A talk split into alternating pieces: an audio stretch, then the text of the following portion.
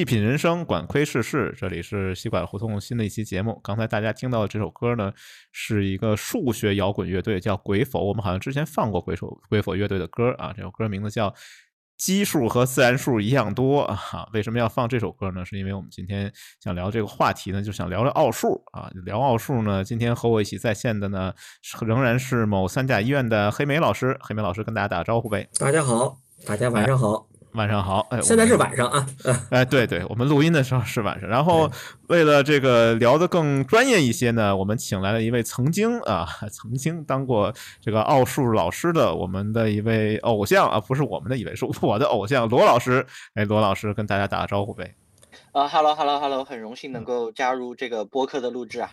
哎，是是是，我得隆重介绍一下罗老师，因为罗老师是我的偶像，在方方面面都把我碾压了，对，碾压级偶像。罗老师呢，哎，真的是这样的，真的是这样，我得隆重介绍一下罗老师。罗老师呢，这个高考成绩就不用说了，我们北京考生都是学渣嘛。罗老师呢，从一个高考大省考进了北大啊，这个方面就碾压了我。然后呢，我呢曾经这个也一会儿我们会详细介绍，就是参加过奥数的学习啊。啊，是奥数的学生，而罗老师呢是一名前奥数老师啊，所以又碾压了。另外一个，我觉得这个罗老师在游戏各个，不管是大游戏、小游戏，各种各样的游戏，经常碾压我。我每次看，比如说我玩一个微信小游戏啊，一看我这个分数一千分，哎，打开排行榜一看，罗老师一般三千分起跳 哈哈，对，或者是一个过关的那种游戏，一般我玩到第三关的时候，罗老师已经在第十关回望我了啊，就是这样，这个差别就是这么大。呃，所以呢，这个我一直非常崇拜罗。罗老师今天把罗老师请来，罗老师要不再自我介绍一下，我是不是给你介绍的还不够充分？看看你有哪些壮举我还不知道。呃，不用不用不用不用，这这吴米老师实在是就是太抬举了，就是也简单跟大家自我介绍一下吧。哈喽哈喽大家好，这个呃虽然叫罗老师吧，就是核心原因还是确实是我以前在一个呃某教培机构呃当过差不多三年的奥数老师。呃，当然经历了双减政策，待会儿大家会聊到了。对对对，然后呢，我我自己呢，这确实是呃对数学还有那么点兴趣，也运气比较好，可能刚刚呃踩上了北大的线，然后学到的专业呢，呃也是 AI，所以说待会儿我们也会聊到跟 GPT 相关的内容。对对对，差不多就这些吧。嗯，对对对，然后黑莓老师，你对奥数有什么了解吗？你参加过奥数吗？我参加过，我是学了一个月还是俩月，被老师给打回来了，说跟我父母说，哎呀，你这孩子不太适合学奥数，要不还是别学了。然后你学了什么什么别的吗？然后我就。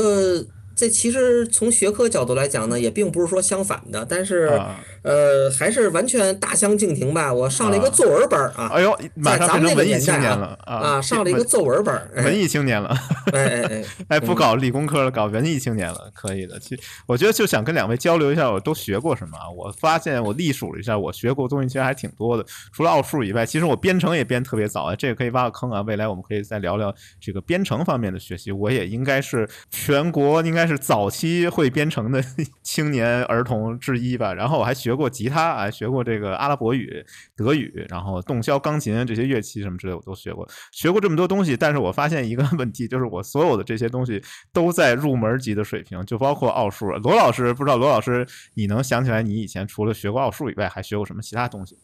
呃，我仔细想了想，好像没学过啥东西。真的，你要说学过的话，呃，很是一个很神奇的内容，就是我学过短跑。哦，呃啊，这个东西看起来好像不太需要，不太像学习，对对对，是靠天赋。对，呃，但是就是到了那个时候，呃，就其实跟学奥数一样，那个时候学就是你有一个专长，可能高考会得到加分。然后我正好短跑好像还可以，就是属于那种介于加分和不加分之间的那个界限当中。所以呢，就是我爸妈就让我去大概学了那么十节课，然后最后学完了之后，自己把自己背拉伤了，也就作罢了。好吧，所以你学习的初衷都是为了高考加分是吗？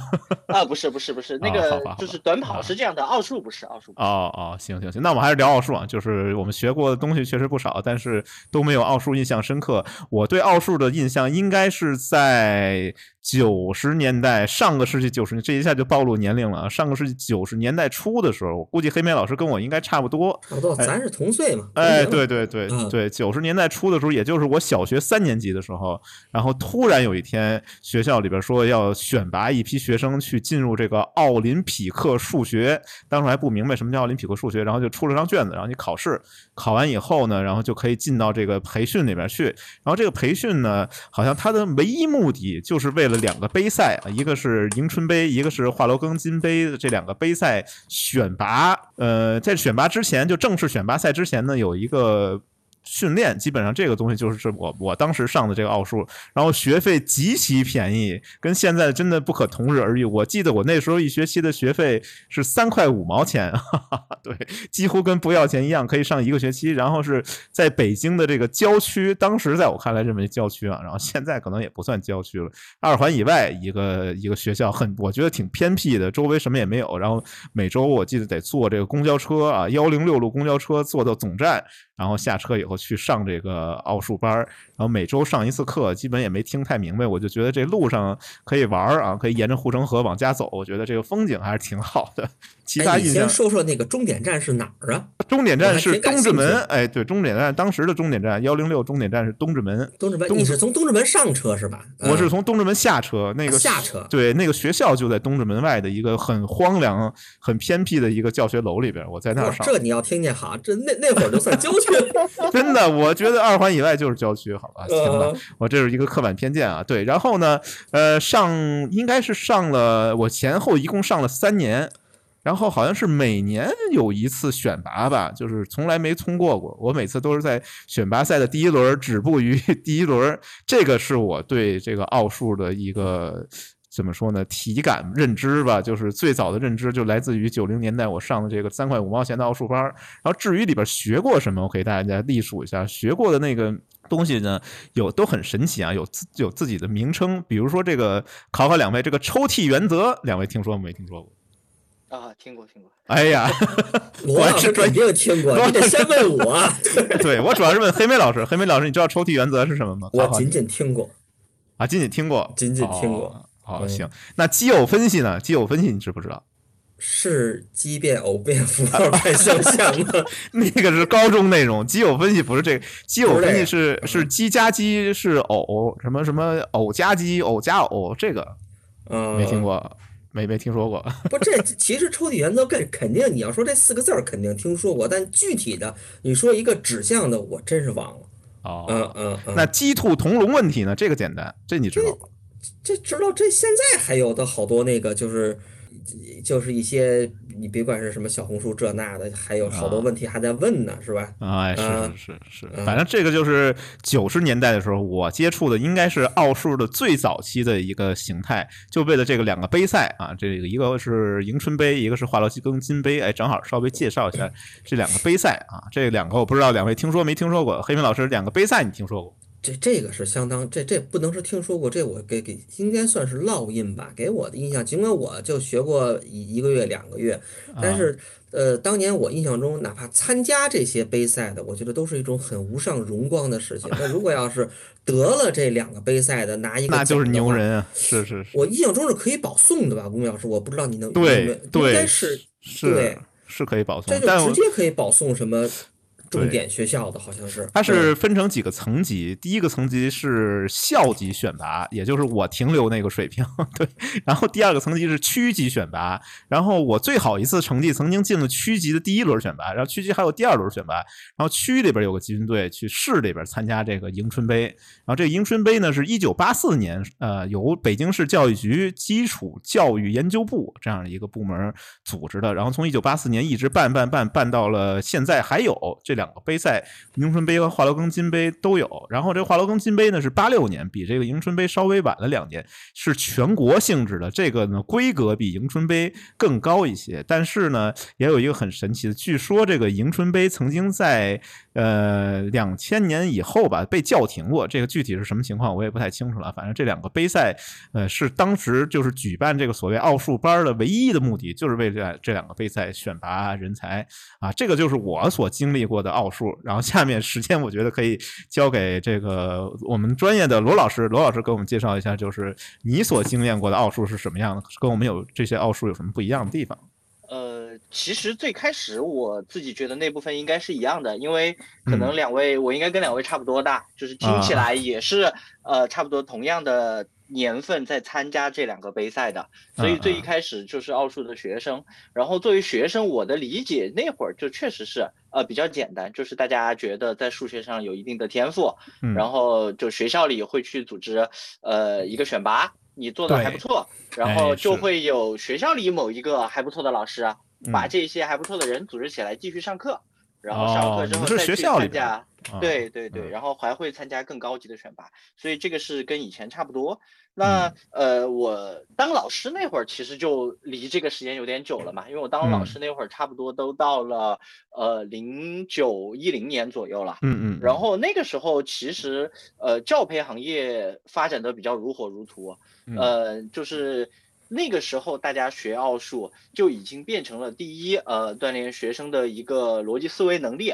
然后去呃选拔出来那些有天赋的学生，然后那个时候也就是各种各样的比赛特别多，然后而且那个时候其实开放还还对外开放嘛，所以有一些人还去参加这种所谓的国外的一些数学考试。国外还有比赛。对对对，所以其实那个时候呃我理解大家对奥数的呃需求，第一个我在基本的数学教学的基础上有一个进阶。啊，我能做更难的题，那在我考试的时候遇到更难，我心里不会慌，我可以得到更好的分数。这个其实我有一个经验，我不知道罗老师是不是经历过。就是我虽然上了奥数班，然后我从这奥数班上完以后，我觉得哎呀，回到学校里边，觉得数学课太轻松了，太简单了。比如说这个鸡兔同笼这个问题吧，我随便列个二元一次方程，哎，就解了。但是我小学的时候，老师告诉我说，不允许使用奥数教给你的方法来解题，然后我就没有办法，等于一道题我脑子里边得保存两套解题方法，一套奥数法，一套非奥数方法。这个我觉得。呃，罗老师不知道怎么看这个事情。呃，有的有的，我的印象中确实老师会提。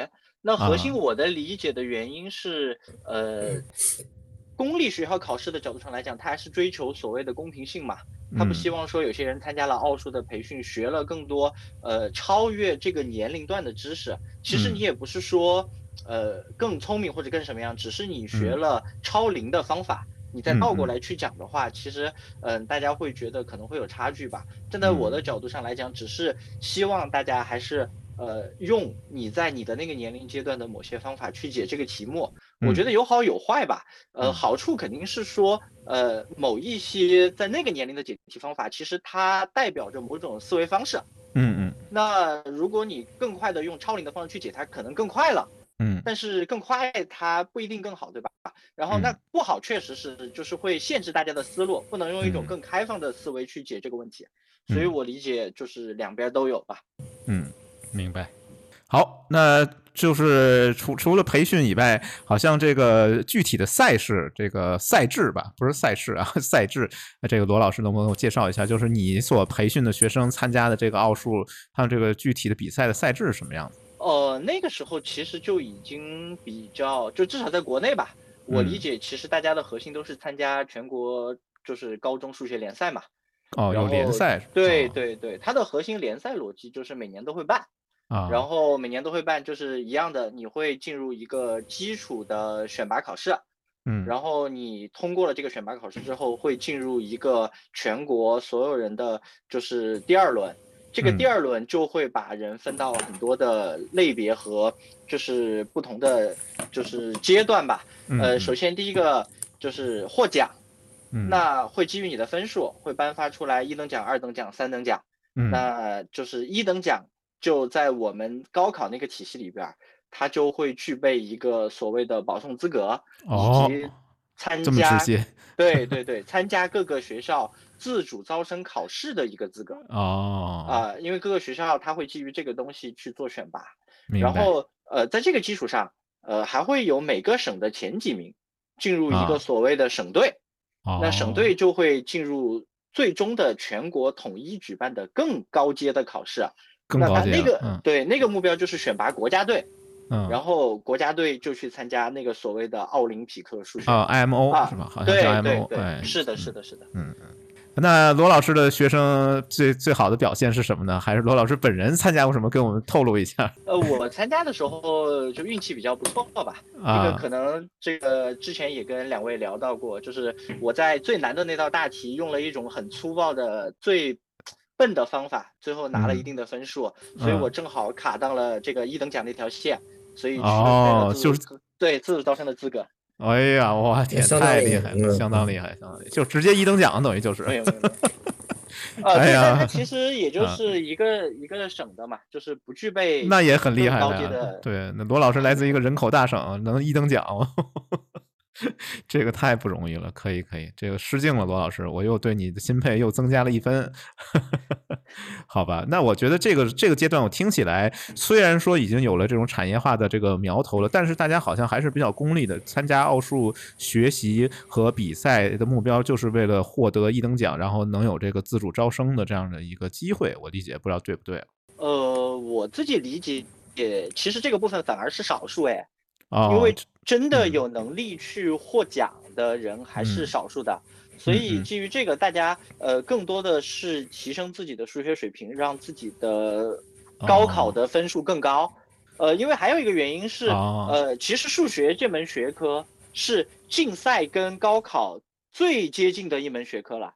啊，比如说换一个，换成物理，换成化学，你学竞赛就可能跟你的平常高考没那么大关系，没什么关系。你学不学不会有影响，但是数学你学一点，真的就是能够把你的高考分数往上提一点。啊，很直接，很直接能看到对高考分数的一个提升，所以大家更愿意去学这个数学竞赛，而不是物理和化学竞赛，因为物理化学好像是你附加了很多无用的知识。啊，那不是无用，那不是无用，我理解 那是对更。更高更深的学问，对，但对考试成绩来说是无用的，是这样吗？呃，可能吧，我不敢说无用啊，这有点吓人。哎，好吧，罗老师这个保命的能力还是很强的。对，然后我们就顺着这个就想聊一下，就是关于这个产业化，因为罗老师也是这个当时这个产业当中的一个参与者吧，就是给我们讲讲这个后面这个奥数怎么样成为一个产业化，以及它这个发展的过程。呃，好啊，呃，其实就是基于我刚刚讲到那一套体系，就是呃，从普通的考试，你学奥数能够有一定的进阶，所以说其实所谓的商业机构，他就看到了中间的空间嘛，嗯，呃，所以他就会干很多事情，嗯，比如说他会去返聘这个以前出竞赛考题的老师啊，他可能退休了，返聘到这个就是教培机构去。呃，一个是分析现在的出题趋势，第二个是以前他出题嘛，他自然而然知道我出题的方向，这个难度会卡在哪里，然后这是一个，然后第二个就是他会招很多很多的老师去做考题分析，然后第三个就会把各个学校的一些呃专门攻竞赛的优秀的老师也招过来，然后去给学生上课，那这样就会逐渐的造成确实教培机构和公立学校在。呃，竞赛教学上的差距，就是说白了还是一个专注力的问题嘛。你商业机构专门干这个事情，自然而然你就会更懂呃大家出题的逻辑，呃更懂政策的方向，以及你有更多的就是专门针对这个方向锻炼的能力。然后于是会有一定的差距，有了这个差距之后，自然而然家长就会发现说，哎，我只要把学生放到了这样一个呃教培机构的这一套体系里边，他能够系统性的去训练。针对竞赛这件事情的一些思维能力。嗯，然后大家会发现，只要你在这边待的一定的时间之后，那有一些基本的能力和素质是能够得到锻炼的，那其实就会形成一个至少在这件事情上的一个良性循环吧。那我自己作为一个参与者，我自己会觉得，呃，我们当时首先第一个我也要说，我们确实比公立学校老师，呃，要轻松一点啊，这个很正常，因为呃，普通公立学校的老师他除了教学还有很多教学之外的事情。是。对，第二个就是他们压力很大呀，就是学生分数高一点、低一点，自然而然很多很多的家长都会把压力给他们，但不会给到教培的老师。即便有道理，这个学生在我这儿上课，他也不会说公立学校的考试分低了一点就找我麻烦。嗯，所以基于这个原因，我们会更压力小一点，就会更开放一点。我们就会呃教很多我们认为对学生思维有价值，但不直接针对学校考试的东西。嗯，那基于这个点，确实我就会发现。有很多所谓的有教育理想的老师啊，愿意投身进来，因为他会觉得我讲我自己觉得好的事情，比如说没有标准答案思想，更开放、更包容的逻辑体系，以及更多种的解法。呃，无论是刚刚你提到的呃更难的奥数的某一种，还是我普通从。一个基础的方法延伸出来的东西，所以我理解，在这样的体系下，学生如果完全在这个体系，它的好处就会真的会更开放包容一些。那自然而然，因为有竞争，那没有办法去参加教培机构这种奥数班的学生，多多少少会有一些信息上的不足。不，所以我觉得可能对会有一些信息不对等吧。嗯，所以我自己的感受差别在这个地方吧。啊，明白。但是好景不长嘛，反正大家也都知道，后来我们出了这个所谓的双减政策啊，这个对奥数这个产业是不是有一个毁灭性的打击？呃，是吧？我是这么理解的啊，因为主要是数学是分成主科嘛。嗯，那大家都会觉得双减核心就是不要培训所谓的主科的内容嘛，对吧？嗯，所以其实受到了打击还挺大的。然后就是这个，呃，我举一个挺挺有意思的结论吧，就是因为我当时在教培机构，它可能正好也是个上市公司嘛，嗯，这个就是我差不多看到它的股票，呃，十年期间差不多涨了有二十倍，双减之后一个月跌了百分之九十五，所以怎么说呢？有些时候还挺心疼我的以前的前同事的，他们其实为了教育理想，对，还是努力了。然后我觉得有一些收益是他们应该的，但因为政策原因，还是会让大家的，呃，所谓的收益没有那么符合他们自己的努力吧。嗯，我觉得从罗老师这个这地方了解到的，就是对于教培这个行业好像还是挺积极的一种看法。但是我觉得我理解这个双减政策，它之所以会出台，可能一部分原因就是觉得教培机构破坏了教育的这个公平性，然后穷学生的机会变少了。不知道你怎么看这个问题？呃，我觉得跟当时的社会条件有一定的关系吧。呃，你说从客观事实上来讲，我确实觉得是的，因为你穷学生，呃，你确实没有那么多的机会见到更多的世界。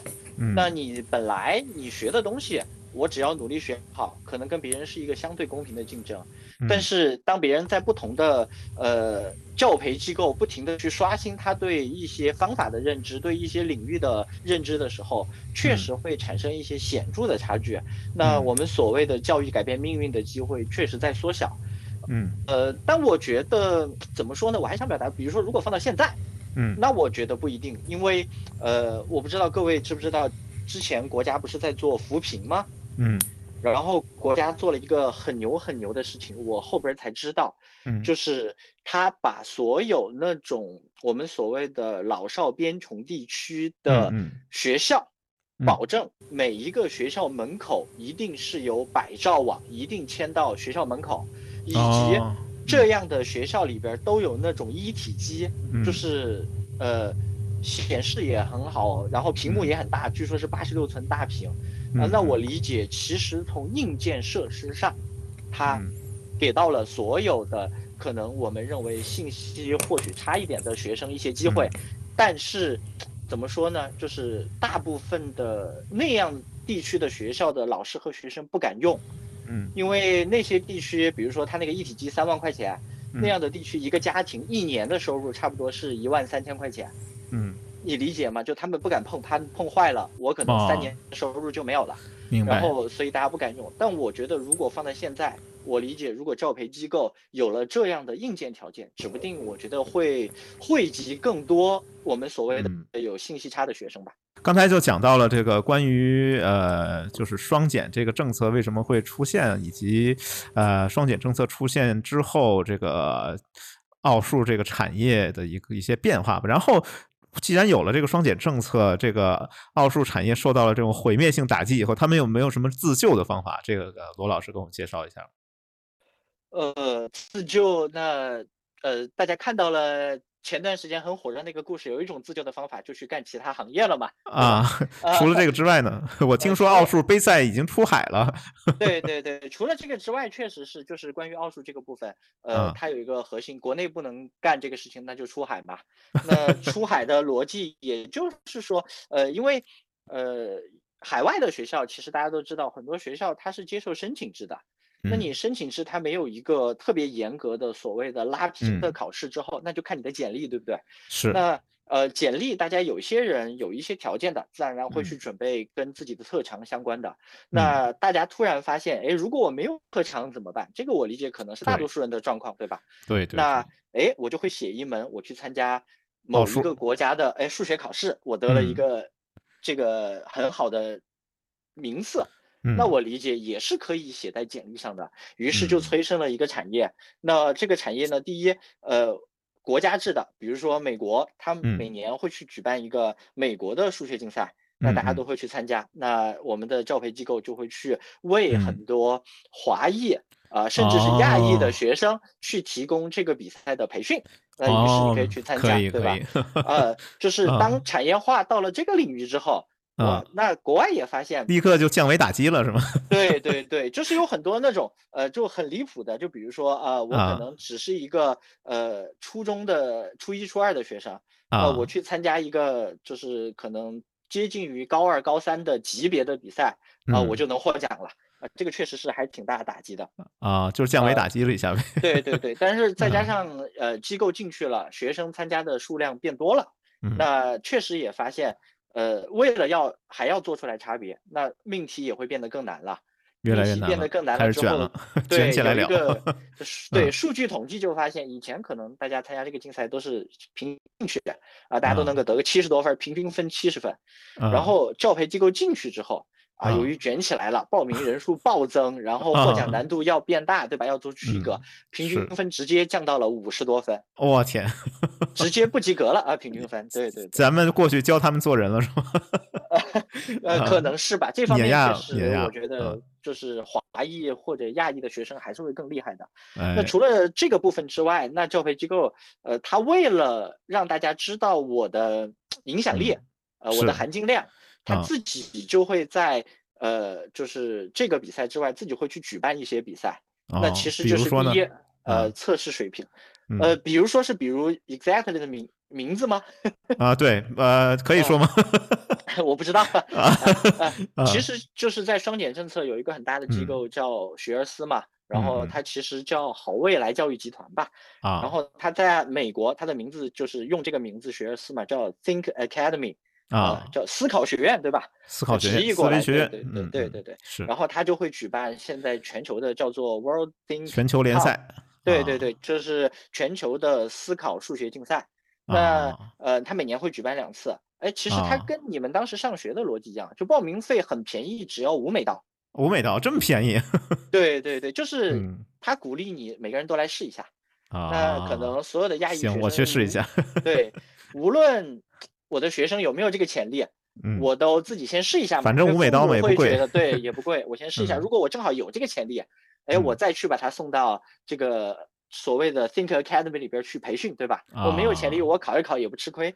有道理。然后，对他每年会举办两次，一次在四月，一次在十一月。嗯。然后呢，嗯。他就会第一，呃，作为一个基本的标准，就是比如说你在我的这个杯赛里边考多少分，大概等同于你去参加这个美国的数学竞赛，能够是什么奖啊？会有一个对应。然后第二个就是他会跟很多学校去聊，说，呃，你把我这个也像你们国家的这个数学竞赛一样，变成一个认证的赛事，我在我这个能拿奖，其实就已经能够写简历了。所以对对对对，这个已经有含金量了，就可以放到简历里面去了。对对对，然后呃，除了我们纯粹的数学之外，哎，海外的大学也发现，哎，这好像是一个 赚钱的机会。对对对，于是启发了他们。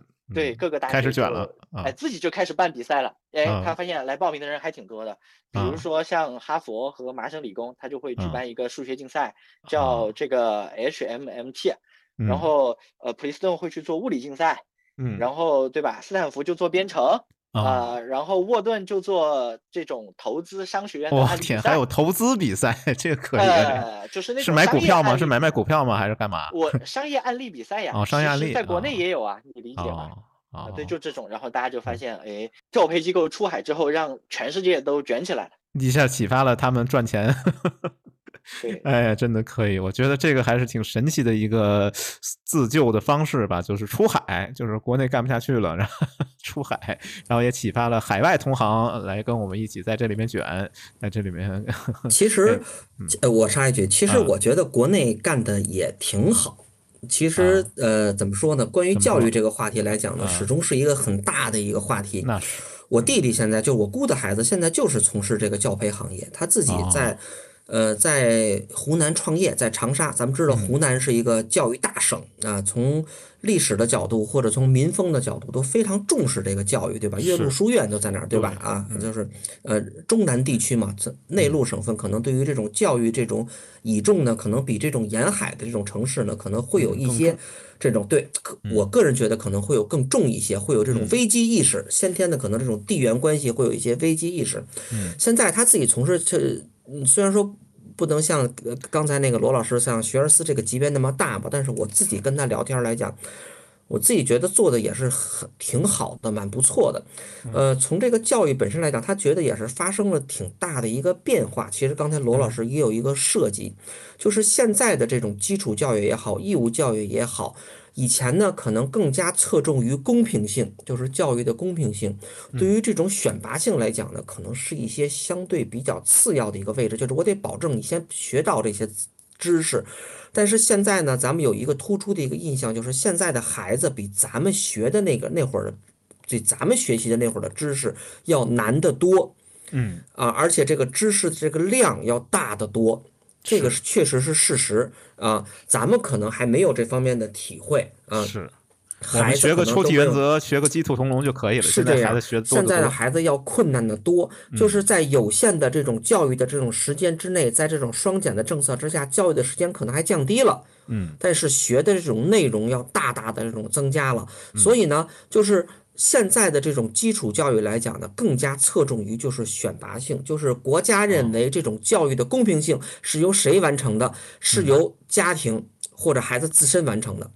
啊，就像比如说孩子这种自我学习，不管是通过网络还是一一些这种家庭这种赋予的，学校可能更多的是赋予这种选拔性教育的，就是在这种很大的这种教育负荷的这种基础上，看看谁。国家把你这种选拔出来的，就是更就比如咱就说一个最简单的考大学，其实比咱们那会儿过去，我个人觉得要难了，真的是要难了，啊，是，确实是挺越来越难吧，越来越所以呢，对，所以在这种卷的这种教育越来越卷的这种形式之下呢，我自己觉得，按照国家的一个经济上的说法，扩大内循环，对吧？嗯，呃，也不能说是过得不好，但是肯定比过去那种如火如荼这四个字儿形容来讲呢，我觉得。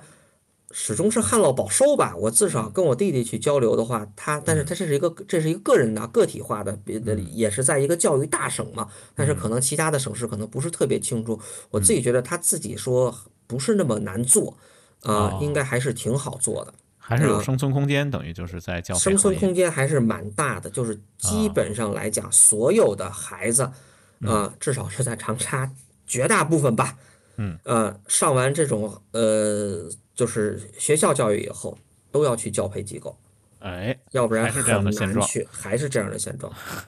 嗯好吧，那我们稍微总结一下啊，就是关于这个奥数，这个我们也简单回顾了一下奥数产业从我那个年代萌芽到罗老师从业这个阶段的产业化，以及后来的出海，我们奥数到底教会了我们什么？这个罗老师，你觉得你怎么回答这个问题？这个就让我想起来，很多时候大家经常问一个问题，叫做数学有什么用，对吧？对，有什么用呢？嗯，呃，我自己哈，呃，当然就相对来说，因为我做过老师嘛，所以自然而然会怎么说呢？会更对他，呃，更有感情一点。嗯，所以站在我的角度上来讲，我自己会觉得他教给我。的以及我尝试教给我的学生的，主要在两个方面吧。嗯，呃，第一个就是寻找本质的能力。嗯，就数学其实没有那么多花里胡哨的描述，呃，或者说它某一些花里胡哨的描述出题也是为了掩盖某些本质。所以，当你能够迅速的找到这道题的本质，说，呃，我。这道题或者我做这个奥数是代表着某一种思维方式的，就像可能你刚刚提到的抽屉原理啊、基础统，这可能都是某一种思维方式的抽象。哎，那呃，我找到了，那我理解，我就迅速的找到了通路。所以其实说白了是在信息当中去找本质，这个是我理解的。然后第二个就是多样性嘛，呃，这个其实。至少在我当老师的经历当中，我觉得这件事情是一个非常重要的。第一，就是不要限制任何人从任何一个角度去出发。呃，一个题目其实，尤其是奥数来讲，它的任何一个条件都可能会带来某一种解题思路。我从条件 A 出发，呃，出一种解题思；条件 B 出发，出一种解题思路。那大家可能从正向来讲就会有很多。第二，甚至还可以逆向。呃，我要解决这个问题，我要去找什么样的条件？于是倒着推，所以也会学会很多逆向思维。所以我理解就是一个呃更开放、更多角度的去看同一个东西。我理解，这是我认为的第二个。这个是我站在一个呃老师角度上，我觉得有一点美好的包装吧，大概是这个。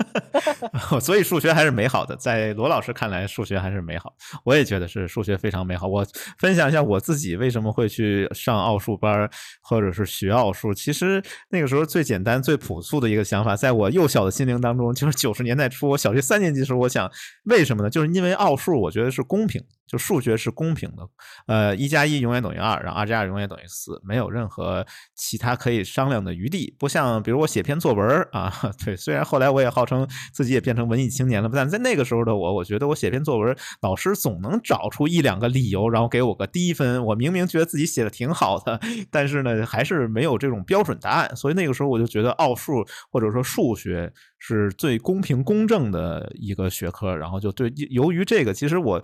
喜欢数学，或者是去学奥数参加这些比赛，最重要的初衷之一，就是因为它公平，就是那个叫什么公平，公平还他妈是公平，对我就是觉得它是。最公平的一个学科，这个特别吸引我，可能有点有点偏啊，但确实是我这一到现在我也是这样想的。我觉得理工科天然的好像就比这个文科呢，可能显得更公平一些，也有各种各样的比赛。当然作文也可以比赛，也没有问题。但我觉得没有数学有这种标准答案，有这种正确答案，有错误答案。啊，这个我觉得是我吸引我的一个地方吧，可能跟罗老师这个看法也不太一样。然后呢，这个阶段呢，我这个这一趴呢，我想稍微推荐几本书吧。一个就是这个卡尔纽波特写的系列作品，就是教你如何去啊学习，去在考试当中取得更好的成绩啊。这个人写了好多这样的呃书，我觉得都可以去看一看。这个我们可以放到 show notes 里面。另外一个呢，就是斯科特杨啊，这个也是很有名的，他写了一本书，就叫《如何高效学习》，他好像是用。最快的速度，最短的时间刷完了 MIT 所有的这个计算机专业的所有的课程，后我觉得这本书也挺值得推荐的，让大家对这个。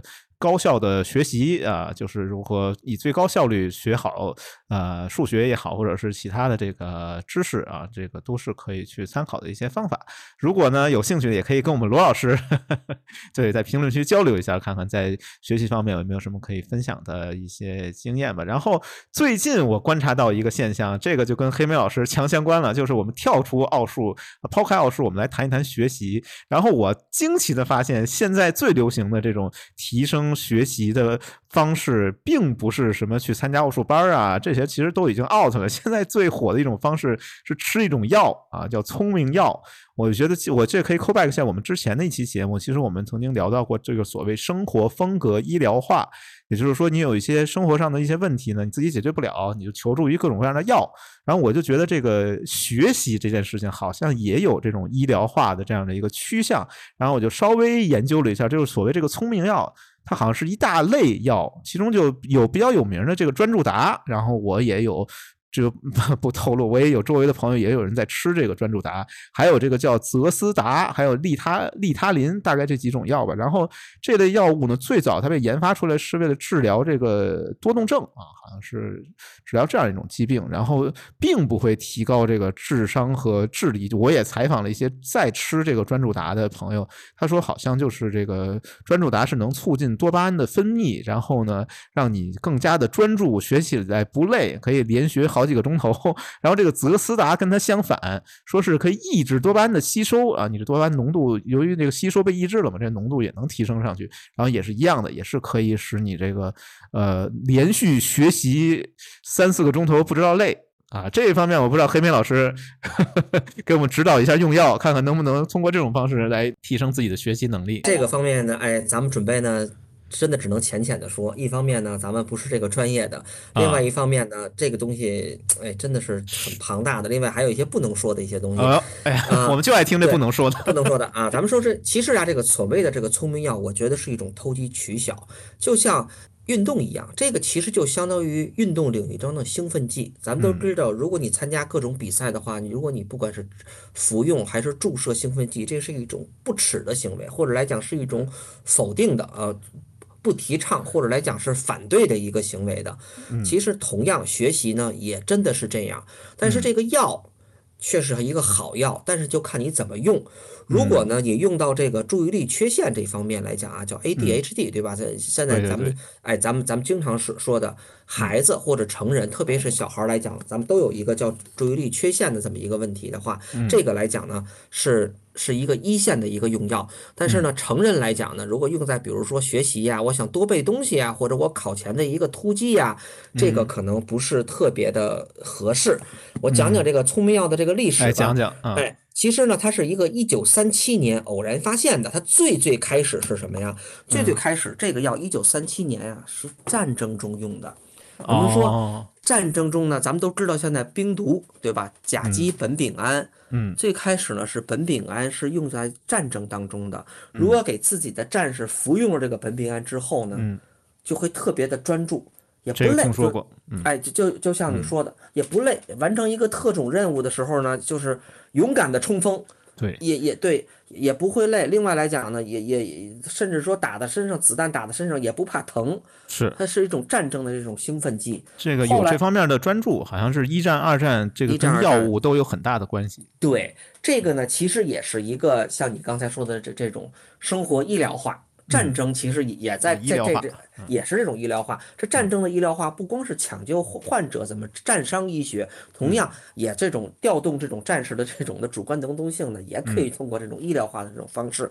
后来呢，就发现以后呢，这种这种苯丙胺的这种制剂来讲，如果用在小孩或者大人的这种身上呢，可以提高的这种的专注力。所以呢，最最开始来讲呢，最开始咱们说的这个苯丙胺呢，在这种儿童行为问题上的这个效果，特别是这种注意力缺陷，孩子就喜欢动啊，无法专注啊这方面，嗯嗯，是这个历史是在这儿的。那四十年代呢，咱们说苯丙胺会有一些。最大的就是会有一些副作用，对吧？成瘾性副作用或者过度兴奋的这样的一个现象，或者出现这种躁狂呀这样的现象来讲，对吧？那就人工合成了一个苯丙胺的一个类似物，就是派甲酯，就是以前咱们说的这个利他林啊啊。所以呢，一九五五年呢，FDA 呢就批准了用于这种 ADHD 的这种治疗。然后呢，两千年的时候啊，问世了这种派甲酯的缓释片。嗯啊，就刚才咱们说的这个专注达，专注达很有名。对对，其实这个名字来讲，我觉得不知道为什么翻译起来还是这个样子啊。我记得好像国家出过一个规范下的那一个规范，就是药物的这种商品名不能有这种指向性的意义。啊，对这个专注达真的非常误导，我觉得。对，这是很这很误导的，好像觉得我吃了这个就很专注，很专注。哎，是。对，这好像好多这个名字以以前以这种命名的都得改了，但是我。百忧解，比如说百忧解。对，百忧解这个其实来讲，对于这种呃很多这种学这种精神卫生的大夫来讲，是很反对这个药叫什么，好像觉得一忧愁吃这个完全不是这回事儿。嗯嗯。然后呢，零二年的时候就刚才说了，批准了用于第一个这种非兴奋剂，就是。呃，托莫西汀就跟咱们刚才说的那个药啊，其实来讲，呃，对，哎，呃，泽斯达啊，咱们说前，呃，咱们说刚才吴敏老师说的前两个药，其实都是一种中枢的兴奋剂，而第二个来讲是这个中枢的一个非这种兴奋剂啊。咱们啊，发病机制呢，咱们就不说了啊，遗传因素呢。啊，生长地质异常啊，大脑的结构异常啊，或者还有一些心理跟环境因素啊。那总体发病机制指的是这个注意力缺陷的发病注意力缺陷的这个发病机制，明白啊？就是这方面。那其实来讲，这些发病机制来讲呢，那也是药物研发的一个靶点的一个重点。那遗传咱们控制不了，结构性的异常可能也没有什么办法，心理社会因素可能要交给这种这这种心理学家。那这种药物学呢，那从哪改变？就是神经递质。神经递质，哎，这个我们之前节目也提到过各种各样的神经递质，哎，对了，是从这那这两个神经递质呢，其实就从两个，一个是去甲肾上腺素，还有一个是多巴胺这一块儿啊啊。然后呢，咱们说呢，那从这两个神经递质来看呢，从一个最浅显的说呢，如果你的去甲肾上腺素腺素的这个水平低，就会导致什么呀？注意力不集中，条件反射差，自我控制力差，意志性差。咱们要知道这个来讲，实际上来讲是控制。呃，这个去甲腺素能是反映人的这种意志力的，嗯，也就是一个后发性的啊。而这个多巴胺要是低的，咱们其实有有一天咱专门说多巴胺的，对吧？对，但相对来讲是积极一点的，对吧？是的，那就会导致运动减少，不攻击，对他人的兴趣低，就会导致动机差，对吧？从从这个医学的角度来讲，动机差就是难以专注这方面的。啊，那它的具体的这个派甲酯呢？咱们说，不管是缓释的还是这种非缓释的，它的呃主要两个作用靶点呢，就一个呢就是纹状体，还有一个就是运动皮层。那本质上它都是这个派甲酯这个药是对这个去甲腺这个这个肾上腺素能还有多巴胺能都有一个控制，嗯嗯，都有一个药理学的一个效能。那同时呢，可以改善这种学习跟这种记忆力。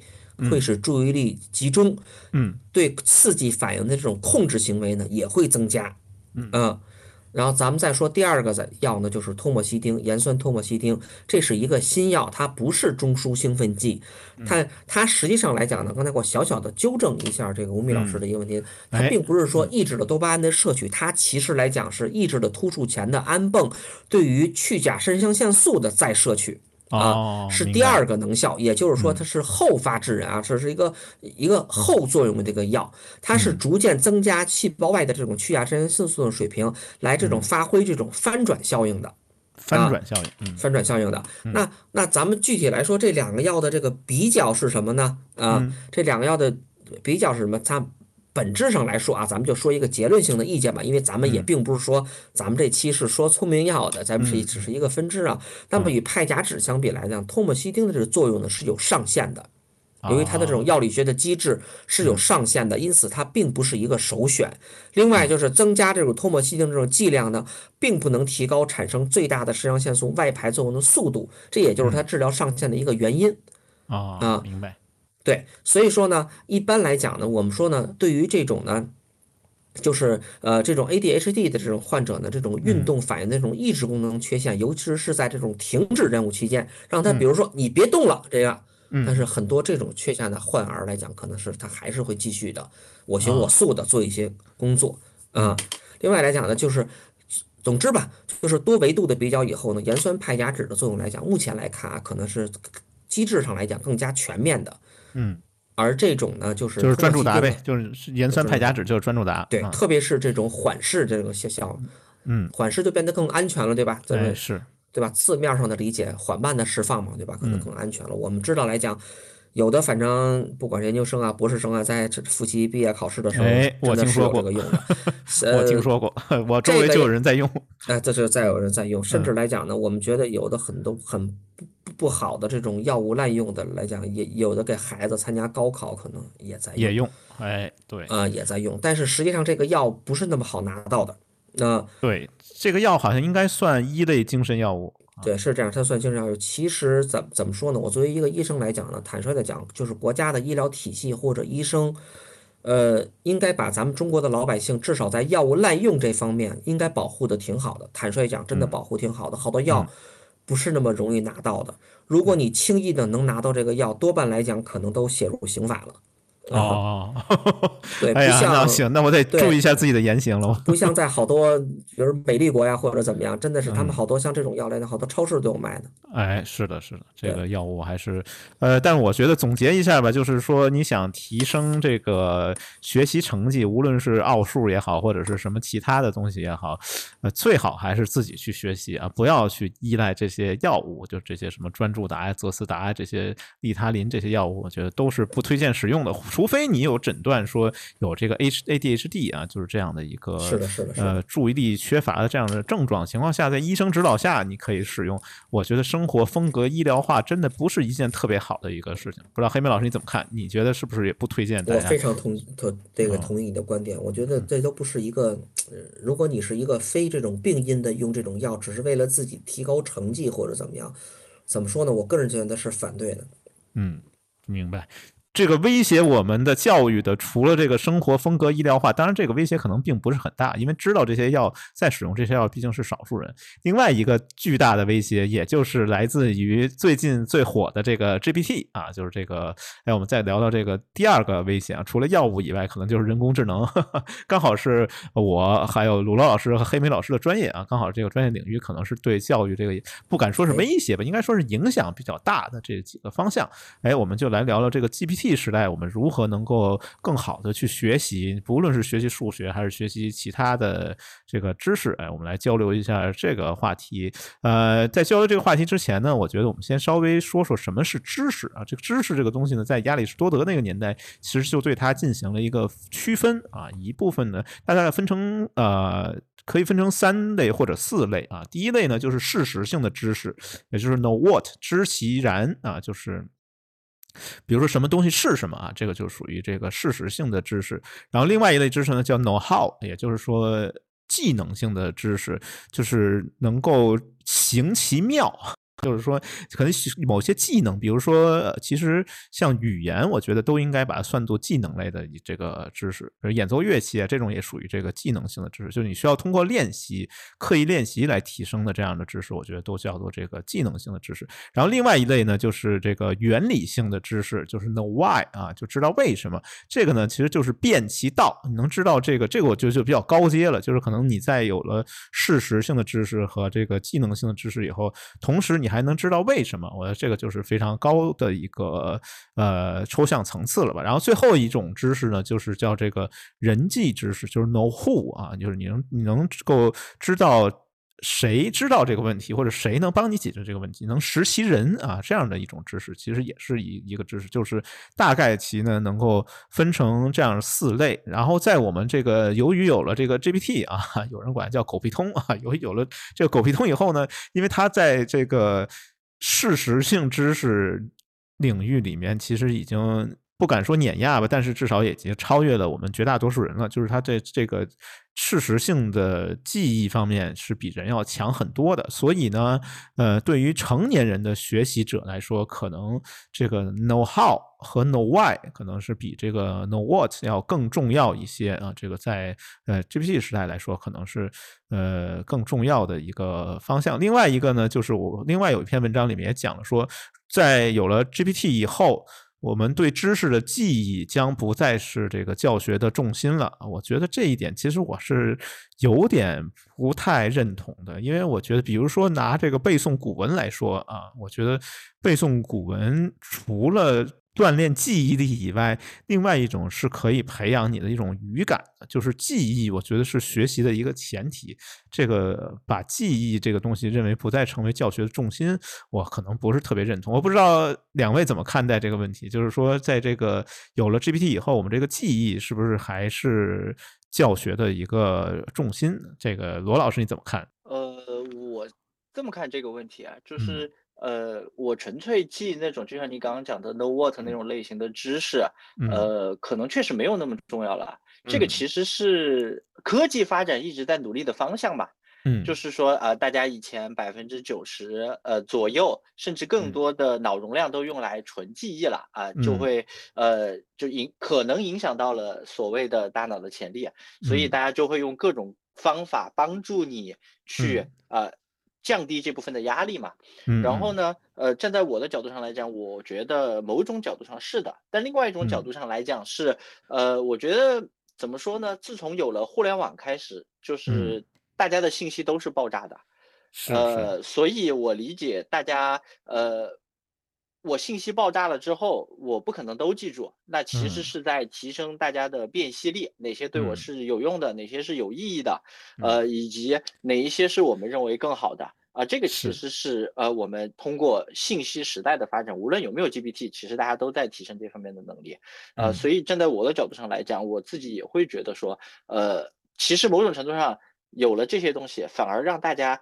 更愿意去选择说，我记哪些不记哪些了啊，所以对，指不定哎也会有一些其他方面的作用，对对对。对，我觉得就是对于某一些技能、某一些知识来说，如果说你的这个背诵的量没有积累到一定程度，你很难达到这种什么变其道啊、行其妙啊，这个都是以量的积累为前提。我记得好像是韩愈还是谁说，他说这个他为了学习写这个文言文，就是他的那个年代，他应在他这个年代，其实文言文应该还是就是没那么显得那么古老，就是但是他还说我他当时好像是从早到晚就一直不停的。去背去记各种各样的这种这个六就是叫什么什么什么六朝古文，反正就是把以古文为自己的这个语言环境，然后才把这个文言文真正学会。所以我觉得，比如你要想学古文这件事情，没有一个量的积累。是不可能做得到的，就是你对文言文的这种语感的培养，其实还是需要一个量的积累。再说咱们现在这个，好像我记得好像好多景点，你只要会背一些这个古文，是可以免门票的。所以我一直对这个背古文，我可以给两位秀一下我这个古文的这个 背诵能力还是可以。现在还可以张口背诵《出师表》啊，什么那个《岳阳楼记》，我觉得这些我还是都能背得下来的。我也一直比较认同，就是从特别是我我自己的体体感来说，我觉得好像。是我小学、初中学的那种背诵的东西，好像是终身难忘的。不知道两位是不是这样的？呃，所以你接下来要背一段吗？可以啊，我来背一段《出师表》啊。先帝创业未半而中道崩殂，今天下三分，益州疲弊，此诚危急存亡之秋也。然师为之臣，不懈于内，忠志之士，忘身于外者，盖追先帝之殊遇，欲报之于陛下也。诚宜开张圣听，以光先帝遗德，恢弘志士之气，不以妄自菲薄，隐喻失意，以色忠谏之路也。就是我觉得这个好像真的是我初中的时候背下来的，然后现在好像还是一直能记得很深。呃，真的好厉害，好厉害！当你背到第三句的时候，我大脑已经处于空白的状态，已经不获取信息了。我可以推推荐一下这个，确实是背的，真的是背的，真的是背的，真的是背的，不不是照着念的，真的太太熟悉了。念肯定不是这样的啊，是是，不是照着念。这可以推荐一个 B 站的一个 UP 主，我非常欣赏的一位 UP 主，也是曾经 B 站百大 UP 主有山先生。有山先生这个古文背诵的这个是我的一直敬仰的一位 一位 UP 主，然后他曾经这个也是。是行为艺术吧，在曹操墓前面背了这个陈琳写的那个讨贼檄文啊，背的非常的这个有底气，这个也可以放在我们 show notes 里面，大家可以欣赏一下有山先生的这个背诵。所以我觉得，对于学习古文，真正最有效的方法，我个人始终这么认为，还是背诵啊。对，所以背诵和记忆。对于某些学科的教学，我认为仍然是重心啊，所以这个观点是我是不太认同的啊。不知道黑妹老师，你对这个观点怎么看？你觉得有没有必要去记忆很多东西？我是觉得非常有必要的。嗯，我始终觉得这是一种对，就像就像刚才罗老师说的时候，学数学有什么用，对吧？咱们好多人都说，那我要学数学的话，单纯从计算的角度来讲，我学到初二就够了，对吧？我对于一个一个成年人。嗯，哪怕会算账的，对吧？我会一个百百百百十的加减法可能就够，剩下我可以交给计算器，甚至计算机、电脑、手机，咱们都能做。但是呢，语文也一样。我觉得语文跟数学这种基础教育，我觉得之所以存在，我个人觉得是培养一种学习的感觉和学习的能力。嗯，就是你可以理解成语感或者一一种对文字的这种感知的这种能力，并不是说你靠你背这个，像这个背这个呃古文儿。换两张门票，或者这么这么简单，或者说，我就是为换门票啊，我就是为换门票在背。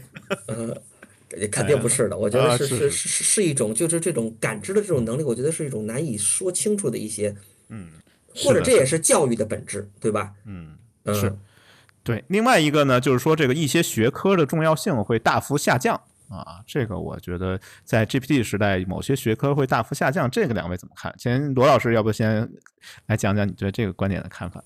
呃，我理解就是看你的大幅下降，就是我自己觉得还是两面性的啊。就是呃，它有一个好处，自然而然是说呃，我某一些那种纯粹的记忆类的知识。呃，降低了之后，那有一些学科不用花非常多时间来呃培训了。我不确定哈，学科的定义是什么？我举个例子，呃，就是我自己会觉得 AI 或者 ChatGPT，呃，有一个著名的这个影响，就是对于这种所谓的学围棋。嗯，呃，学围棋啊，对，因因为我自己理解，因为我自己不下棋啊，但我以前觉得那种下棋的人都特别厉害，特别聪明，嗯，因为他们总是能够预测到未来的十步二十步，然后哎，还有一些著名的像中国象棋那种，还有一个人可以打十个人盲棋，对吧？其实我理解，对于他们来讲，就是显得呃记忆力。呃，自己脑中的画面感会变得特别强，呃，但是当计算机到达一定程度之后，呃，好像我们在这个方面永远超越不了计算机啊，啊，所以就是会让大家有一点沮丧，或者有一点对这个领域会觉得有一点呃失去未来，所以我自己会觉得，哎，可能比如说这样的学科，大家就会发现我就。哎，不是很有兴趣再去学了。那至于说它是否依旧还是能够锻炼大家的思维能力，我觉得可能也有，只是说，呃，当大家会觉得我在某方面能力没有那么强的正反馈的时候，哎，可能是不是大家对觉得它的重要程度也就没有那么高了？我觉得可能这个都因人而异吧。比如说，呃，这个所谓一些学科重要性下降，其实这里面。其实我是参考了一篇文章，然后这个作者好像是讲到，就是语言学习是这样，可能没那么重要了。对，从事实上来讲，确实一些工具类的学科，特别是语言工具类的学科，比如，嗯，咱们就直说，比如英语这个学科，确实在这个教育当中的这个比重，确实是确实是下降了。对对，但我是不认同这种 这种方式。我觉得语言学习是非常重要的，就是你。掌握一种语言和你借助某些翻译工具去进行沟通是完全不一样的。就是多掌握一种语言，真的是能打开多的呃更多的一个世界的一个大门，能扩展你世界的范围和你思维能力的一个范围。我觉得这跟数学是同等重要。所以说，语言学习我仍然认为它很重要。尽管可能不一定大家都认同这个观点，可能有了 GPT 以后，可能大家认为这个翻译机器翻译已经那么强了，为什么还要去学外语？其实我觉得你自己掌握了外语和你借助于翻译机去。和另一种语言的人交流，我觉得这完全不是一个概念。哎，我理解，其实就像刚刚黑妹老师说的一样，其实 ChatGPT 解决的是让语言的工具属性下降了。嗯啊，为什么以前大家都学英语？是因为好像更多的文献或者我们所谓的世界通用语言是英语，帮助你去获取信息，这个工具属性是强的，所以我们应该把它学习。现在下降了，是的。对，工具属性下降了之后，它成为一种呃文化的体现。你想了解这个国家的文化，在我的角度上来讲，我要去学，那就可能不是学英语，而是学英式英语还是美式英语。那我的表达，这对这个国家的文化的理解，然后就是我自己爱好的那个方向会不一样。所以我理解是工具属性下降，但是语言的呃艺术文化属性上升了。嗯，是的，是的，我觉得想进入一个世界的钥匙，可能就是学习那个世界的语言吧。嗯，对。然后，呃，当然这篇文章里面还有一些其他的观点，比如说什么统一办教育的可行性，呃，大幅提升啊，还有什么学科融合这些，我觉得好像呃话题有点大。然后有一个我觉得挺有意思的一个。也是这篇文章的作者的一个观点，就是普通教育从业者就业变得更难了。然后，就这个教育从业者存在的价值在于引导和陪伴，而不是传授知识。这个我觉得，作为这个曾经的教育行业的从业者，这罗老师比较有发言权。你怎么看这个问题？就是这个教育从业者是不是就业更难了？呃，我觉得是的吧。呃，因为以前当信息发展速度没有那么快的时候，那我们所谓的老师，因为呃教书足够久，或者说他年龄足够大，他的知识跟学生的差异相对是比较大的，所以他可以回答很多学生的问题啊。那么其实呃，甚至他都不用不停的成长，他就能学生回答学生大部分的问题。那有了这个互联网和 ChatGPT 之后，那回答基础问题的这些。功能可能交给了计算机，交给了 AI，那于是学生也会去呃问出来的问题，也是对很多知识的处理，呃，很多不同领域学科的交叉，甚至是工具的对运用这种之类的。其实说白了，我觉得就会要求呃学生的和老师的辨析力。对工具的使用的熟练度，然后以及或者说所谓的知识迁移性都增加了。说白了，现在一个学生想超越老师，呃，在 ChatGPT 的一个基础上，是只要学生会问问题，他可能比老师还厉害。哎，有可能，有可能是的，是的。所以最后一个问题，这个也想跟两位探讨的一个重要问题，就是这个 GPT 啊，狗屁通 这个东西到底对大脑的开发是好事儿还是坏事儿？这个是不是增加了这个阿尔兹海默症的风险？这个要不黑妹老师来先回答一下这个问题？你觉得 GPT 这个玩意儿是对大脑开发的是好有好处还是有坏处？我觉得科技都是。都是正向的，双刃剑啊，都是双刃剑 啊，都是正向的。我对我我我真的是坚持，因为咱们其实都发现科学的发展是加速度的，是越来越快的，对吧？啊，咱们比如近十十年之内，这种 CPU 的这种速度，跟这种以前的这种 CPU 的这同样这种十年发展的速度是不可同日而语的。你别说十年了，我觉得半年甚至来讲一个月，这种科技的发展的这种加速度都是这样的。我觉得 GPT，呃，好多人说这是第四场工业革命吧，还是第几场工业革命吧？可能是一个给这个这个 GPT 一个非常高的一个评价。但是呢，人们可能会担心一些 GPT 的一些风险吧。嗯，我觉得像阿尔茨海默这种最简单的一事儿来讲，我觉得要不 要不就可以直接问问他。对，直接问问他啊！但是我觉得好多人可能担心的是，可能更宏观的，甚至来讲更宏大的一些东西，会不会就是改变人类的这个结局或者怎么样？嗯啊，是的。罗老师，罗老师应该答得更清楚，因为我是从业者嘛，对吧？哎，罗老师，你觉得呢？呃，我我觉得两个角度去想吧，我整体还是比较偏正向的。嗯，就是呃，我觉得首先有一个正向，其实因为我我自己现在是一个孩子的父亲吧。呃，我自己就在想怎么去做孩子的教育问题。呃，我自己的感受是说，我呃特别想告诉他的是说，其实你的爸爸妈妈脑子里有很多很多的知识，嗯，你只要会问问题，那于是这些知识可能就成为你的。某种程度上来讲，呃，有点像你刚刚提到的所谓的 know who 那个 part。嗯，那我理解科技发展就是给了所有人，呃，运用这个世间存在的所有知识的一种能力。呃，我们认为我自己会比较偏向于，我如果是个能力或者某一项工具，呃，它能提升生产效率的，我不过于的去跟它去区分，一定会好或者一定会坏啊，所以我会比较于偏向于它是一个偏工具、偏能力向的，能够提升大幅提升人类对知识的使用效率，或者呃帮助它进阶的一种速度吧。我觉得这个是一个我从呃一个父亲感官上的一个认知吧。嗯，呃，第二个是从技术上，呃，就是其实 A AI 这件事情，以前我们会看到很多在 ChatGPT 这其实就有很多我们所谓的很像人的 AI 了，对吧？是是是。啊，包括之前的图灵测试。那呃，在我的角度上来讲，其实是千千万万个 AI 从业者，呃，做了很多很多不同 part 的呃小的程序，呃，帮助大家把呃，比如说 A 到 A 一，A 一到 A 二，一直到 A 一百。啊，我们大家会觉得说，我直接看结果就是 A 到 A 一百，它特别像人，但实际上其实是无数从业者的结晶。那我觉得 ChatGPT 也是一样的，当我们把所有的知识，呃，我都可以使用的之后，那我可能看起来它真的像一个超越所有智力最聪明人的一个机器，但是它对我们的毁灭，我理解核心还是在于说，呃，我们。对它只要有限制，是它自己永远是我们所得知识的一种组合运用，而不是它自己能够不停的自我发展，不不受限制。我自己觉得还是会比较正向。嗯，好吧，我觉得两位对这个 GPT 还是有这个比较呃，我觉得全面的认识吧。然后今天我们呃从奥数出发，然后就聊了。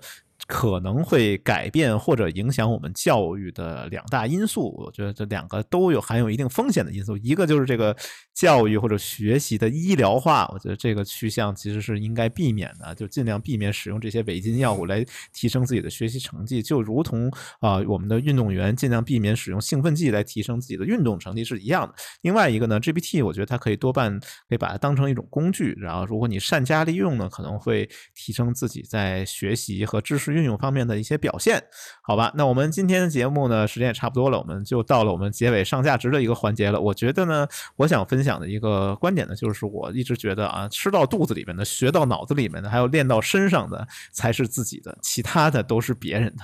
所以这个学习，我觉得是很重要的一件事，就是要学到脑子里面，然后练到自己的身上的这些技能，可能才是我们啊真正能够呃让我们有一技之长的这样的一个东西吧。然后也可以在学习的过程当中来重塑我们，重新塑造我们的自我。哎，这个就是我结尾的时候想 拔高一下上价值的一个环节。然后我们先请黑莓老师来到了结尾上价值的环节了。黑哎，黑莓老师来讲讲。嗯，我还是想回答我刚才自己的问题。我刚才也自己在想，就是如如果人家要再问我的话，你如何再评论一下，就是数学到底有没有用，或者怎么样的话，呃。我自己其实来讲说不好，但是我刚才找了一下词条啊，就是什么叫基础学科？我发现这个词条来讲是正好能回答这个问题。对于这个基础学科来讲呢，美国国家科学基金会它会有一个词条的一个解释，它所说的是基础学科的研究目的是获取被研究主体全面的知识和理解，而不是去研究该主体的实际应用。所谓基础学科，是指研究社会基本发展规律，提供人类生存与发展基本知识的学科，多为传统学科，如数学、物理、化学、哲学、社会科学、历史、文学等。基础学科，特别是其中的人文学科，很难具备直接创造经济效益的条件。我觉得最后这句话真的能回答。他并不是干这个的，是是是，明白明白。但是我们要有这个预期，以后我们这还是要继续去学它的。对，继续去学，在基础学科的基础之上，你可能会有一些应用学科，对吧？这个可能是跟你自己的爱好啊、择业啊，或者来讲，比方说创造经济价值，可能是有相关的。是是是，但其实背古文也是可以免张门票的，也不是完全没有，直接跟价值就相关，直接跟价值相关了。哎，对对对，好吧，那我们请罗老师来给我们总结一下今天的这个主题。呃，我自己会觉得吧，就是嗯，其实。我我自己最想表达的就是我当时自己当老师的一个初衷吧，因为呃我自己会比较 struggle 所谓的标准答案思想嘛，所以我一直会比较希望说我们看到更多的更开放的世界，然后获得更多的知识。所以我觉得呃无论是呃科技的发展，像 GPT 啊，甚至是我们现在看到的一些娱乐的发展，比如说游戏啊，呃它其实给了很多很多人就是。怎么说呢？所谓的平行世界体验的机会，以前人的一生很短，我没有那么多知识，可能生活的半径也很小，于是大家就会体验一种人生。那现在其实，在所谓的网络的线上，每个人好像都在扮演不同的角色，在体验不同的人生。这些平行世界，有的是我们呃跟现实世界比看起来更丰富的，有些是是跟现实世界比没有那么丰富的。我觉得其实只要有这些。就是一件很好的事情了。那其实就像我刚刚表达的，我自己作为一个数学老师，我真的不是为了告诉大家，标准答案是什么。我真的是希望大家用一种呃，透过现象看本质的能力，通过不同的信息处理，看到更多可能性的能力。那我理解这个可能是科技给我们带来的更多的、更有意思的，这也是我们生活在所谓的科技高速发展时代的一种幸运吧。嗯，有道理，好吧，我们刚好可以挖个坑啊，因为这个罗老师现在也是游戏从业，所以我们 下面可能再找个机会请罗老师聊聊游戏啊。今天我们只聊了罗老师这个人生经历当中的一小部分，也就是数学老师这个身份，好吧？那我们今天节目就到这儿，然后最后结尾的时候放什么歌呢？我准备放一个中国台湾啊，来自中国台湾的一个数学摇滚和后摇的一个乐队，叫吸盘街啊。这个吸盘街也是有梗的。西盘街是纽约的一个地方，然后这个地方呢出了很多的这个作曲家，然后有很多的出版社在那里，所以叫西盘街啊，Ting Pang Alley。然后这首歌的名字叫《数学迷》啊，希望大家都能够迷上数学，然后在学习数学的过程当中体验到乐趣，然后也能够重塑自我。要不今天我们的节目就到这儿，拜拜，拜拜，拜拜。